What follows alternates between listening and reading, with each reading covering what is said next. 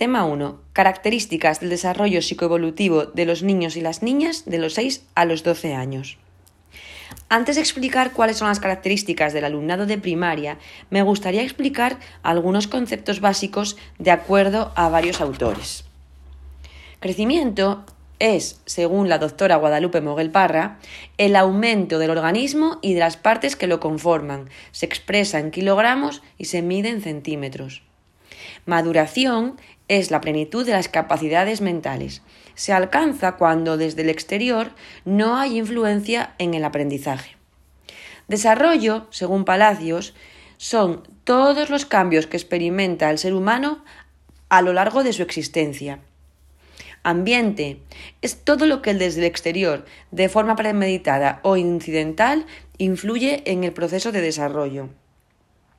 Y aprendizaje es la apropiación e, e, interiorización de elementos que provienen del medio físico y social y que se produce debido a la interacción del individuo con dicho medio, a través de un proceso constante de asimilación, acomodación, equilibrio, desequilibrio y reequilibrio.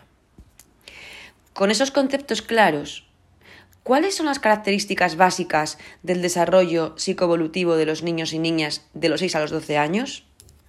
El desarrollo es un proceso continuo e irrefrenable. Cada persona es un todo indivisible, pero se pueden diferenciar varias dimensiones que no tienen un desarrollo simultáneo y que tienen un ritmo variable dependiendo de la edad y de las dimensiones del individuo.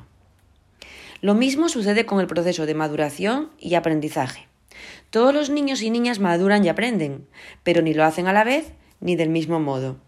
Por eso, es necesario que las situaciones de enseñanza-aprendizaje que se presentan estén ajustadas al momento de desarrollo de la persona. Si se presentan nuevas estructuras muy complejas, no serán asimiladas. Y si son estructuras que ya el niño y la niña, que, el niño y la niña ya tiene, perdón, se reproducirá el aprendizaje, pero no se construirán conocimientos nuevos. Una gran riqueza de recursos en edades tempranas permite que se vayan formando estructuras sólidas que, que luego sustentan el aprendizaje posterior. Por eso, la educación facilita el desarrollo de la persona en todas sus dimensiones.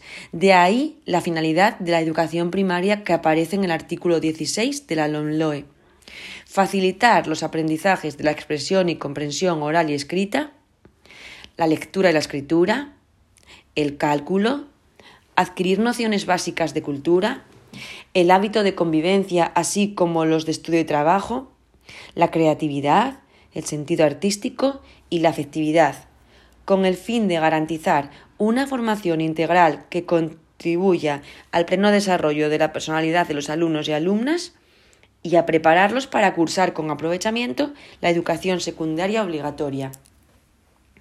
Estas son las características generales del desarrollo, pero como dije anteriormente, aunque este sea un proceso global, se aprecian varias dimensiones, desarrollo cognitivo, motriz y afectivo social. Es el punto del que voy a hablar a continuación.